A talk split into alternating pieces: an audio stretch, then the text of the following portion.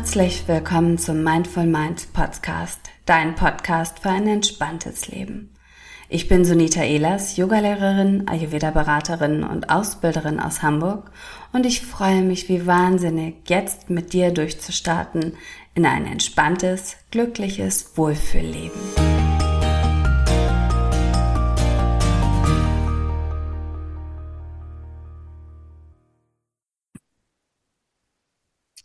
Herzlich willkommen, ihr alle. Heute treffe ich mich zu einem Gespräch mit Nicole Witthöft. Nicole ist ähm, Traumatherapeutin, Ausbilderin im Bereich traumasensibles Yoga. Und Nicole, ich freue mich total, dass du da bist. Stell dich doch bitte noch einmal selbst vor. Hallo Sunita, herzlichen Dank. Ich freue mich total hier zu sein. Vielen Dank für deine Einladung. Das ist ganz schön, dass wir jetzt Zeit dafür finden. Soll mich noch ein bisschen vorstellen, sagst du? Sehr, sehr gerne. Ich glaube, die meisten, die höher, die im Yoga-Bereich ähm, ja angesiedelt sind, kennen dich wahrscheinlich. Aber erzähl doch noch gerne einmal ein bisschen zu dir, was du machst und ähm, ja, wo man dich finden kann.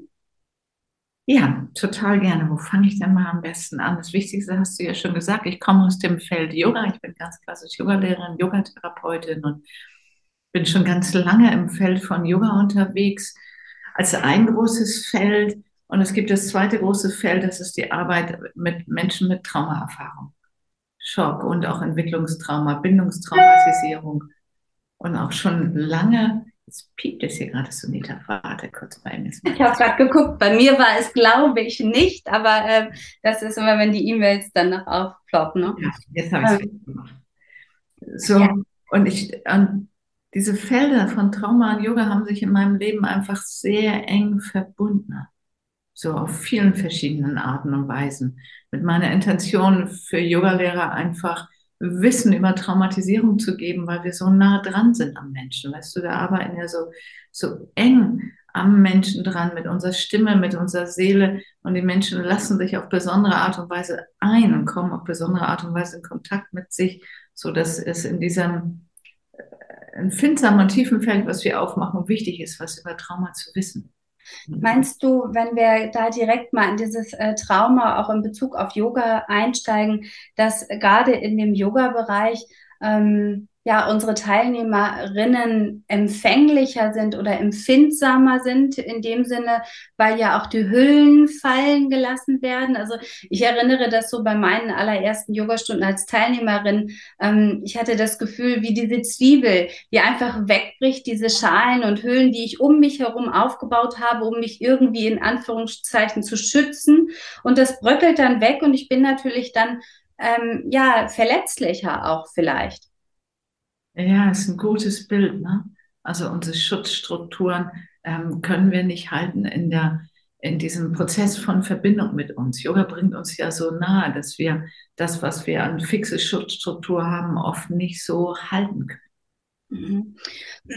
Du hast es eingangs, hattest du schon erzählt, du arbeitest ganz viel auch in dem Bereich mit ähm, Bindung und äh, in Bezug auf Trauma. Kannst du das vielleicht einmal äh, kurz anreißen, erklären, was genau damit gemeint ist für alle, die sich mit dem Thema noch nicht beschäftigt haben? Oh, dann würde ich tatsächlich so eine kleine Schleife machen, Solita. Ich würde gerne einmal erklären, was Trauma ist. Ja. Das ist das, was ich in Fortbildung immer mache weil dann weißt du, wovon ich spreche. Ja? Und ja. das heißt, ich rede einfach ein paar Minuten, rede ein bisschen über Trauma und führe so ein Stückchen zu dem Bindungstrauma oder dem Bindungsfeld rüber, weil das ist das, mit dem ich mich viel beschäftige. Also das ist was, was auch im therapeutischen Feld oft aufkommt, eine tiefe Bindungsverletzung. So. Und da können wir auch mit Yoga total gut arbeiten. Aber ich mache diese kleine Schleife, okay? Sehr gerne. Ja. Und Trauma, du weißt es ja wahrscheinlich, ist, ist ein Notfallmechanismus unseres Systems. Und unser System ist darauf ausgelegt, dass wir überleben. Das ist, können wir nicht hoch genug einschätzen. Wir wollen überleben. Und dafür haben wir natürlich verschiedene Notfallsysteme. Zum Beispiel so ein System, das dir hilft, wenn, ähm, ich sage es immer gerne, wenn ein Auto auf dich zugefahren kommt, dass du zur Seite springst. Das ist so schnell, dass du nicht drüber nachdenkst, sondern das macht dein Körper automatisch. So, und dann denkst du, puh, nichts passiert, ich stehe auf der Seite, wie bin ich denn so schnell weggesprungen? Das heißt, unser System ähm, hat automatisierte Systeme, die nicht über unseren über unsere Kognition laufen. Da wird nicht unser Großhirn gefragt, mache ich das jetzt oder mache ich das nicht? Es wird nicht mit unseren Werten, unserer Seele, unserer Intention abgeglichen. Da wird automatisiert gehandelt. Und es macht unser System, um unser Leben zu retten. Und das ist der grundsätzliche Mechanismus, der geschieht, wenn wir ähm, Situationen erleben, die ähm, unser Fassungsvermögen übersteigen. Und dazu gehören auch frühe Bindungsunsicherheiten, weil das genau das Gleiche. Wir haben halt Angst, ähm, wenn niemand da ist, der uns hält. Wir können als kleines Baby nicht alleine überleben. Wir sind darauf angewiesen, dass ein Mensch fühlend bei uns ist und dass ein Mensch uns grundversorgt. Und das macht elementare Angst. Kann ich da direkt einmal kurz zwischenhaken? Ja, mach mal. Ähm, wenn wir so ein Trauma sehen oder Trauma uns einmal betrachten, dann äh, sind es ja wahrscheinlich Situationen, die im Laufe des Lebens entstehen können, weil wir bestimmte Erlebnisse haben. Oder aber, wie du es jetzt beschreibst, dass wir direkt als Baby schon in eine ähm, Situation uns befinden, wo wir uns noch gar nicht selbst helfen können und darauf angewiesen sind natürlich auch, dass äh, liebevolle Menschen von außen auf uns aufpassen und uns unterstützen. Also unterscheiden wir da in zwei verschiedene Bereiche. Einmal Trauma, die in frühkindlichen Bereichen entstanden sind und Traumata oder Trauma, die im, im Laufe des Lebens entstanden sind? Also es gibt viele Klassifizierungen von Trauma. Ähm, und ich arbeite mit denen, mit denen ich gut arbeiten kann. So. Und es gibt auch schulmedizinisch gesehen verschiedene Klassifikationen, die auch alle Sinn machen ich unterscheide grob und auch sehr fundamental zwischen Schock und Entwicklungstrauma. Mhm. Viele Menschen haben auch beide Traumaerfahrungen, aber Entwicklungs-Bindungstrauma, das benutze ich synonym, die beiden Begriffe, heißen einfach, dass die Erfahrung in meinem frühen Leben nicht sicher war. Dass ich mich nicht in Resonanz, Bindung und Lebenssicherung erlebt habe. So. Und dann noch ganz kurz, und dann ist es das so, dass wir andere Trigger haben.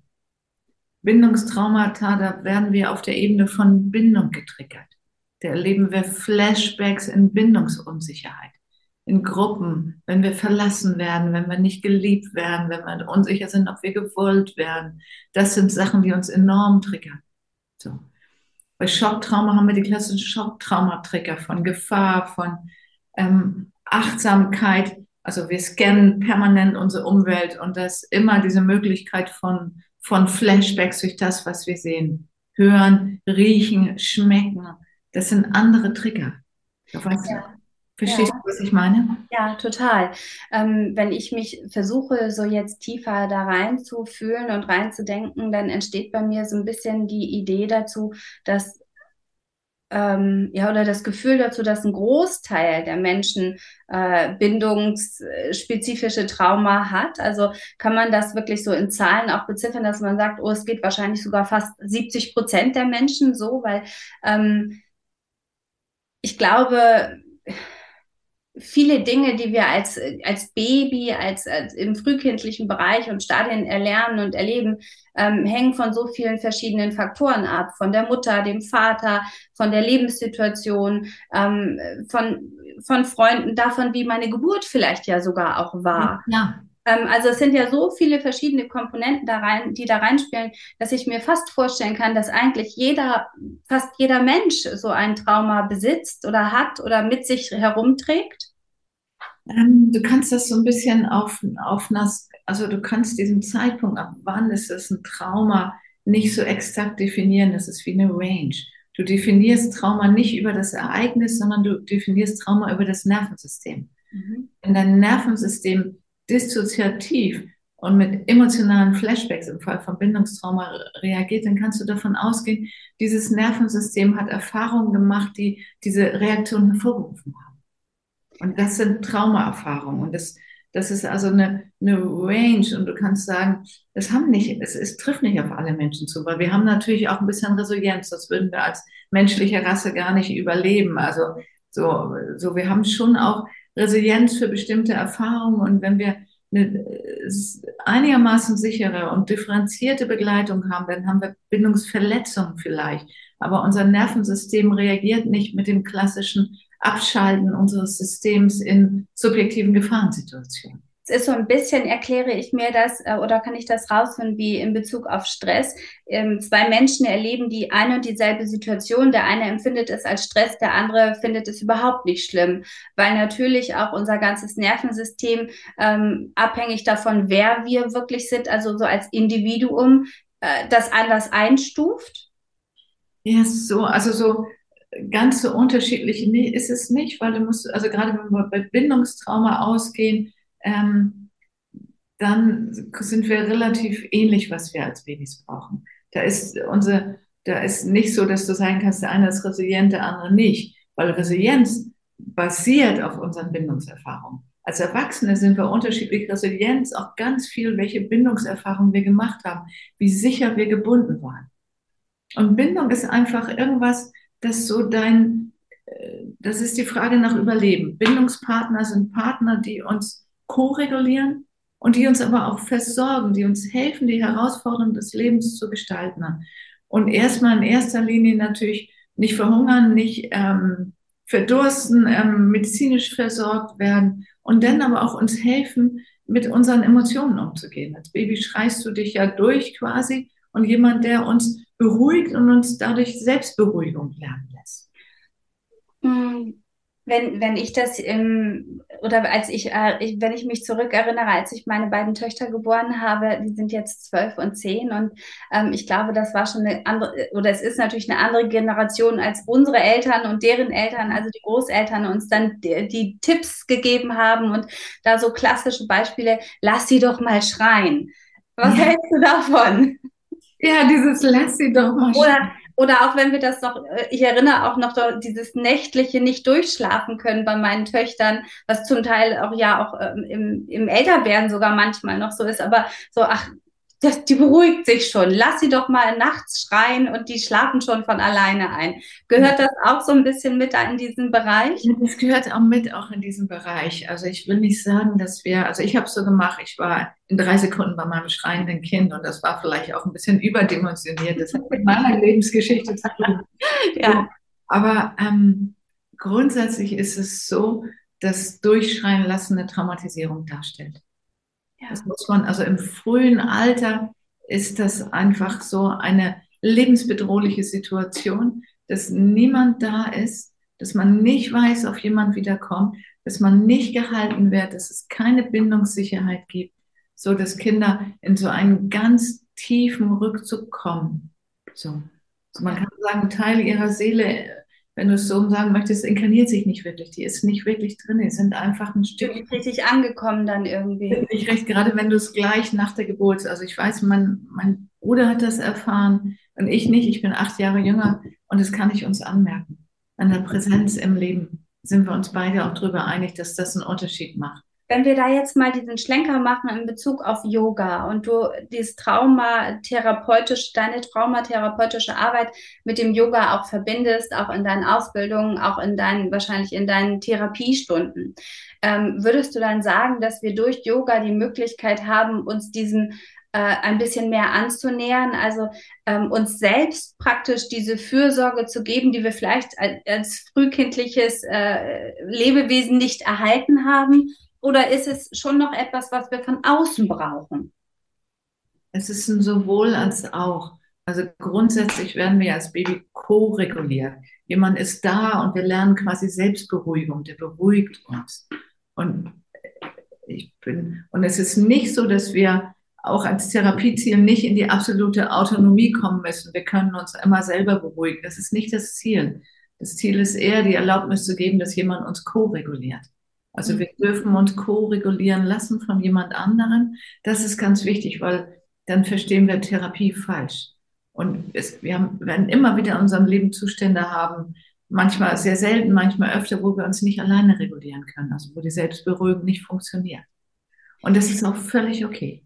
Das ist die eine Seite. Und die andere Seite ist die, dass wir im Yoga schon eine innere Zuwendung zu uns lernen können. Also ähm, traumasensibles Yoga oder Yoga im Falle von Trauma hat schon verschiedene Ziele. Und eines der Ziele ist auch, uns, uns zuzuwenden und uns zuzuhören und uns wahrzunehmen, in eine fühlende Verbindung zu uns selber einzutreten. So.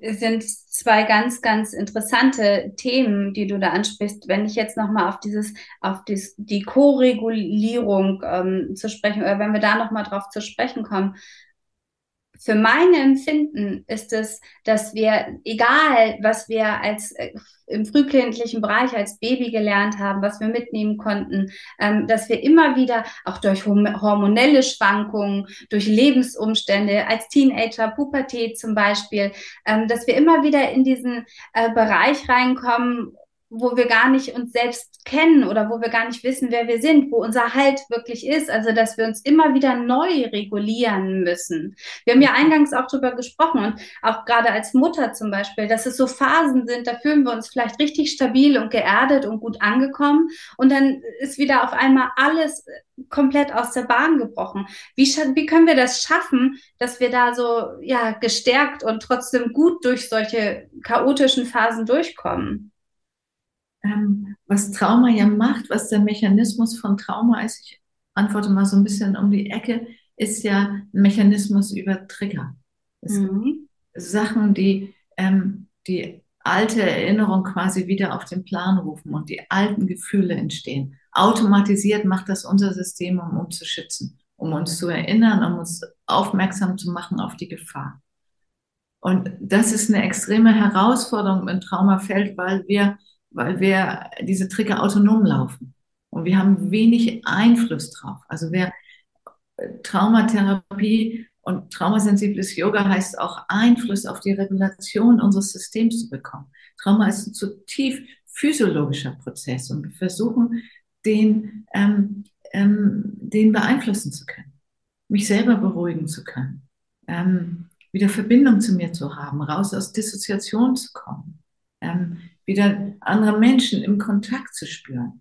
Und das sind alles grundsätzliche Fähigkeiten, die wir lernen können. Und die sind quasi die Basis, um durch Krisen zu kommen. Würdest du sagen, wenn wir das auf Yoga beziehen, dass wir dadurch dass Yoga eher wirklich ruhig stattfinden lassen sollten, als vielleicht so ein Vinyasa-Kurs oder sowas, so dass die, dass du in Bezug auf Trauma auch dir die Zeit gibst, um wirklich zu fühlen und zu spüren, wie es dir geht? Oder ist es auch vielleicht sogar kontraproduktiv? Ja, es ist, es ist sowohl als auch. Es ist nicht ein, es ist nicht, ich kann nicht sagen nur das oder das. Traumasensibles Yoga ist grundsätzlich ein Yoga, das nicht auf Leistung abzielt, sondern auf Wahrnehmung. Es mhm. möchte, dass du in fühlende Verbindung mit dir selber trittst und die Verbindung halten kannst. Dass du nicht dissoziiert bist zu dir, sondern assoziiert. So. Und jedes Yoga hat bestimmte Ziele. Also bestimmte, nicht Ziele, bestimmte Möglichkeiten. Also Yoga braucht nicht nur still zu sein. Es kann auch sein, dass du mit Spannung arbeitest und Spannung sich entladen Stückchen, so dass dein System wieder runterfährt. So, das darf also dann wirklich ganz, ganz individuell sein. Und du kannst jetzt nicht vorher so eine pauschale Aussage machen, wenn jemand ein Trauma, ein tiefes Bindungstrauma erlebt hat, das und das, der und der Yoga-Stil ist gut für dich, mach den einfach, sondern es kommt wirklich dann nochmal auf den Menschen, auf das Individuum, auf das, die Tiefe des Traumas wahrscheinlich, also auf verschiedene Aspekte an. Ja, und ganz viel, also es kommt erstens auf die Yogalehrerin an, auf das Setting, das sie aufmacht, auf die Präsenz, auf die Kontaktfähigkeit, auf das Co-regulieren, ohne dass man übergriffig wird. Also es hat viel Sicherheit, gerade im Bindungsfeld, hat viel mit dem Menschen zu tun. Das heißt, es kommt viel auf das, wie gestaltet sich das Setting an. Und ähm, dann kommt es auf die Ausrichtung, die, die, die, die du in dein Yoga hineinbringst. Du kannst viele Yoga-Arten traumasensibel machen auch so ein bisschen auf die Empathie des Lehrenden oder des Unterrichtenden, also dass derjenige auch einfach feinfühlig wahrnehmen kann, wie geht es meinen Teilnehmerinnen überhaupt oder ist ja. das nicht vordergründig wichtig? Also grundsätzlich ist es immer gut, eine gewisse Warmherzigkeit, auch ein Lächeln, das in deinem Gesicht zeigt, weil nach Trauma wir reagieren viel auf Mimik, wir beziehen unsere Sicherheit viel über die Mimik und die Gestik eines Menschen. Ähm, aber auch zum Beispiel ähm, die Fähigkeiten, Menschen sowohl in Menschen in verschiedenster Form gut ähm, akzeptieren und halten zu können, weißt du? Also Menschen, wir sind unterschiedlich. Nach Trauma sind wir auch manchmal extremer. Wir sind sehr rückzugsbedürftig oder sind sehr nähebedürftig. Und wenn du eine große Range hast, was du akzeptieren kannst, also sowohl die Yogaschülerin, die wirklich auf deinem Schoß sitzt und nach der Stunde immer noch eine halbe Stunde reden möchte. Und wenn du das in deinem Herzen halten kannst, schon mit einer Grenze, das meine ich nicht. Und genauso denjenigen, der überhaupt nichts von dir wissen will, wenn du schon näher kommst, der schon Work kriegt. Und das ist eine gute Kompetenz, mit der du vielen Leuten Sicherheit geben kannst. Es geht um Sicherheit. Das, ja, ich verstehe, was du meinst und ähm, kann, für mich beinhaltet das so einen ganz großen Aspekt auch davon, dass ich mich als Yoga-Lehrende, egal ob ich jetzt ausbilde oder ob ich unterrichte, einen Kurs äh, mache, ob ich vielleicht auch mein eigenes Ego davon so ein bisschen loslösen kann. Also, dass ich nicht in einen Kurs gehe und sage, heute möchte ich jetzt unbedingt die, die Sequenz durchführen, die ich mir notiert habe, die ich möchte unbedingt, dass die Teilnehmer das und das und das können hinterher, sondern wirklich auch offen bin für das, was passiert. Und wenn jemand jetzt, wie du es sagst, dabei ist, der vielleicht ganz andere Bedürfnisse in dem Moment hat, dass ich nicht hinterher traurig oder ähm, ja einfach unsichert oder so rausgehe, sondern trotzdem sagen kann, ähm, ich hatte mir zwar was vorgenommen, aber meine Schüler brauchten vielleicht etwas ganz anderes und es ist okay, es ist total okay. Also wirklich auch dieses, ja, mein eigenes äh, Selbstwertgefühl davon frei zu machen, ähm, was meine Schüler jetzt brauchen. Also das so davon einander zu lösen. Das ist ein schöner Aspekt, ne? finde ich auch. Also die gewisse, also dein Wert nicht an den Erfolg deiner Schüler zu heften, ist sehr wertvoll. Und auch das Erste, was du gesagt hast, du hast gesagt, ähm, meine Yoga-Lehrer-Ego hast du, glaube ich, gesagt.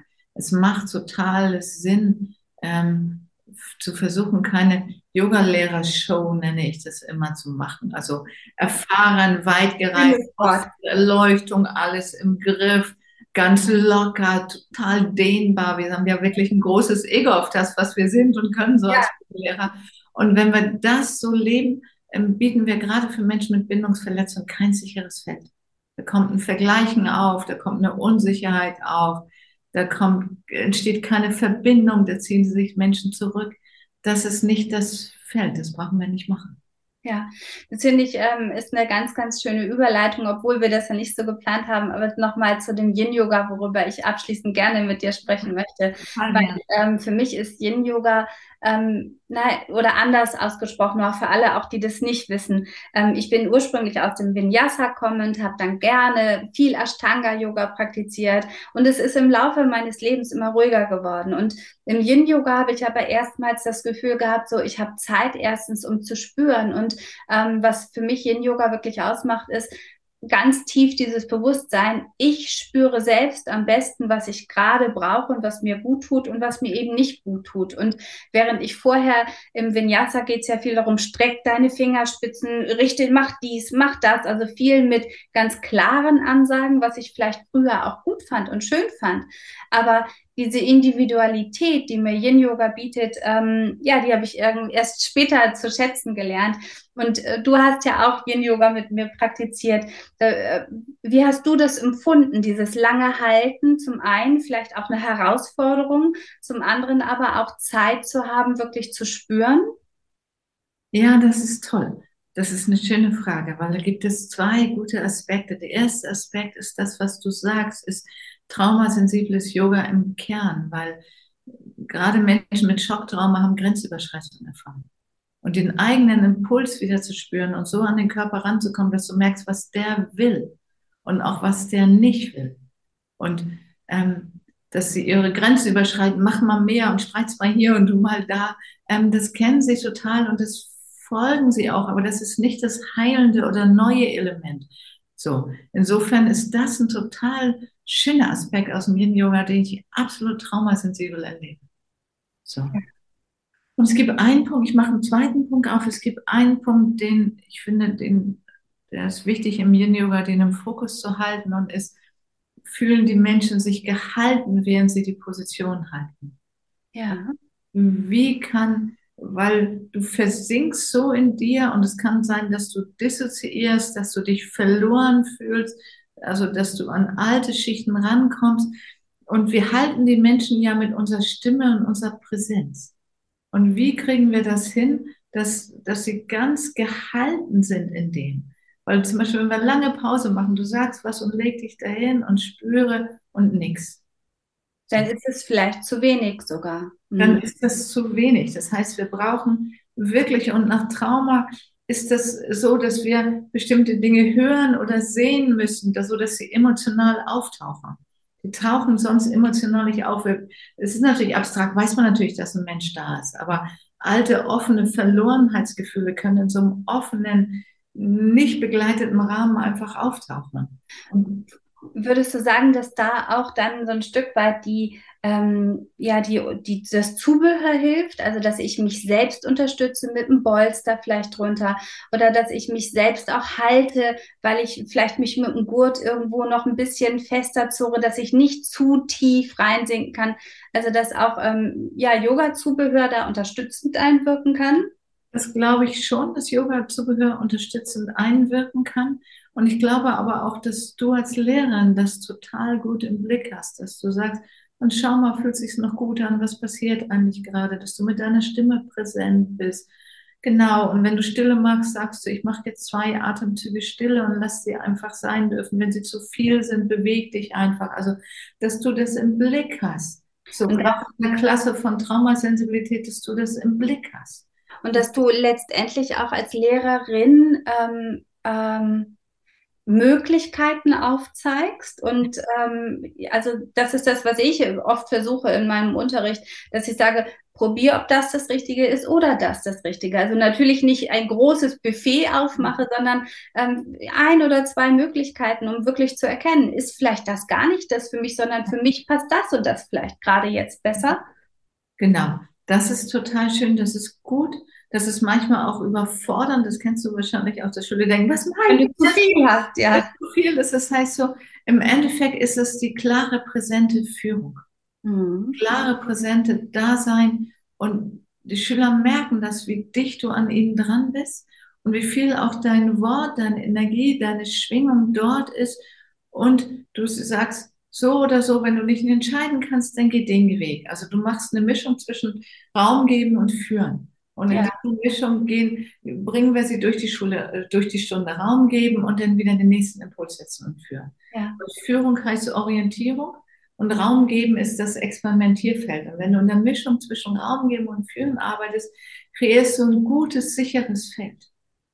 Ja, vor allen Dingen ein Feld auch, was nicht eingeengt ist, also was nicht zu starr und zu steif ist, was so ein bisschen, ich sehe das so ein bisschen wie auch go with the flow, so im Fluss einfach gehen und gucken, okay, vielleicht brauche ich jetzt in eine strengere Richtung und vielleicht brauche ich aber auch manchmal einfach so ein bisschen mehr Weite und mehr Möglichkeiten, ja.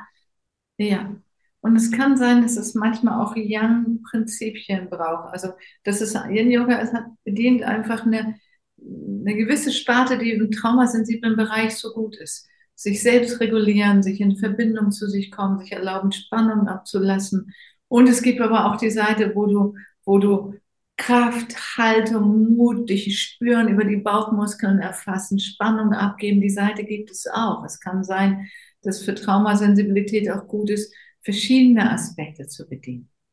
So. Äh, ganz, ich finde, es ist ein ganz, ganz spannendes Gespräch und ich könnte gut noch äh, stundenlang weitersprechen, weil ich noch so gerne mit dir spreche und wirklich auch, ähm, was ich toll finde, immer ist auch, äh, ja, von dir lerne und gegenseitig lerne. Ähm, deswegen freue ich mich ganz doll, dass du auch in diesem Gespräch dabei warst. Ähm, abschließend noch einmal über die Yin-Yoga-Ausbildung, die du ja nun bei mir mitgemacht hast. Kannst du mir einmal, nur einmal sagen, welche, äh, gibt es eine Haltung, wo du sagst, die vielleicht von außen ganz, ganz einfach aussieht, die du aber trotzdem vielleicht fordernd findest oder andersrum, also auch nochmal da wirklich diesen individuellen Aspekt geben, weil zum, das ist zum Beispiel wie, ähm, für mich ist die Kindsposition ganz, ganz anstrengend an manchen Tagen, obwohl sie so leicht aussieht und obwohl jeder denken könnte, es ist mega entspannend. Hast du auch so eine Haltung oder äh, so etwas erlebt? Also es gibt eine Haltung, die ich wirklich vom Herzen liebe, die ist so simpel und so schön. Es ist, ähm, ich, mit Namen bin ich ja immer nicht so, so gut. Also du, wenn du in die Kindsposition gehen möchtest, hast aber zwischen deinen Beinen einen großen Bolster liegen und legst dich auf diesen Bolster ab, mit dem Kopf auf die Seite und die Arme seitlich. Das ist also wie so ein gestützte. Also so eine unterstützte, eine supportete Kindsposition, die auch nochmal dir Halt gibt von unten. Ja, und du, du kannst dieses Bolster wie so ein schützendes etwas umfassen und kann sich so ganz niederlegen. Das ist ja fast gegenüber diese großen Polster. Es ist ja, als ob da jemand wäre. Das ist ja wieder ein Riesenteddy. Und ist, ich arbeite damit im Bindungstraumafeld, diesen Moment, dich da einfach so niederzulassen und das zu umfassen und ganz wie als würdest du dich an jemanden ankuscheln. Und aber in diese vertrauensvolle, was ja sehr vertrauensvoll ist, ich zeige jemand meine ganze Körperrückseite, ich lasse mich einfach echt fallen die Position, ich weiß, das war, glaube ich, die zweite Stunde mit dir, als wir die gemacht haben. Ich war selig. Ich habe bei mir gesessen und war einfach selig in dieser Position. Die hat mich so berührt. Seitdem ist sie quasi in meinem Repertoire, ist sie drinne. Schön, super, super schön. Jetzt fällt mir doch noch eine ganz kleine Frage ein. Meinst du, es ist, wenn wir traumasensibles Yoga unterrichten, vielleicht auch schöner, dass jeder das in seinem eigenen Raum zu Hause machen kann? Oder ist es schöner, in einem Raum voller Menschen zu sein? Weil du gerade sagtest, ähm, du machst dich ja auch sehr offen jetzt von der Rückseite. Und ist es vielleicht in seinem eigenen Zuhause einfacher oder schwerer? Ja, das ist ein bisschen individuell, das könnte ich gar nicht sagen. Ich finde, beides hat Vorteile. Ähm, du bist natürlich abstrakter präsent. Es mhm. kann sein, dass, dass die Verbindung nicht so hält und dass Menschen so rausgehen und alleine und verloren werden. Und ähm, so, wenn man ein gutes und sicheres Zuhause hat, stützt das nochmal. So, und in der Gruppe musst du einfach dieses Feld aufbauen, auch mit ausreichend Abstand und mit, mit klaren Plätzen und mit solchen Sachen, mit langsamem Arbeiten und auch mit dem Wissen, auch in der Benennung. Es kann sein, dass du dich erstmal in der Gruppe ein bisschen unsicher und unwohl fühlst. Es braucht Zeit. Und wenn das so ist, nimm dir einfach die ganze Zeit und prüf mal, ob das einfach mit der Dauer dessen, mit der du hier bist, das einfach anders oder besser wird. Ja. Also äh, ähm, ich finde, es ist wirklich ein, ja, ein wichtiger, wertvoller Bereich, der mich auch wirklich selbst nochmal mehr interessiert. Und ähm, danke dir wirklich für dieses äh, spannende Gespräch. Wie immer werden wir natürlich all deinen Kontakt und deine Website und sowas in die Show Notes packen, in die Kommentare. Mhm. Wenn ihr irgendwelche Fragen an Nicole habt, schreibt sie uns gerne, schreibt sie auch gerne in die Kommentare oder äh, eine E-Mail. Und ich danke dir, dass du dabei warst. Toll. Sunita, danke für diese Möglichkeit. Ich mache das ja total gerne. Ich finde, das Thema ist ja so wichtig und mein Herzblut hängt da drin, so dass ich ganz froh bin, über diese Möglichkeit mit dir zu sprechen. Viel Spaß gemacht. Dankeschön. Ja, Dankeschön.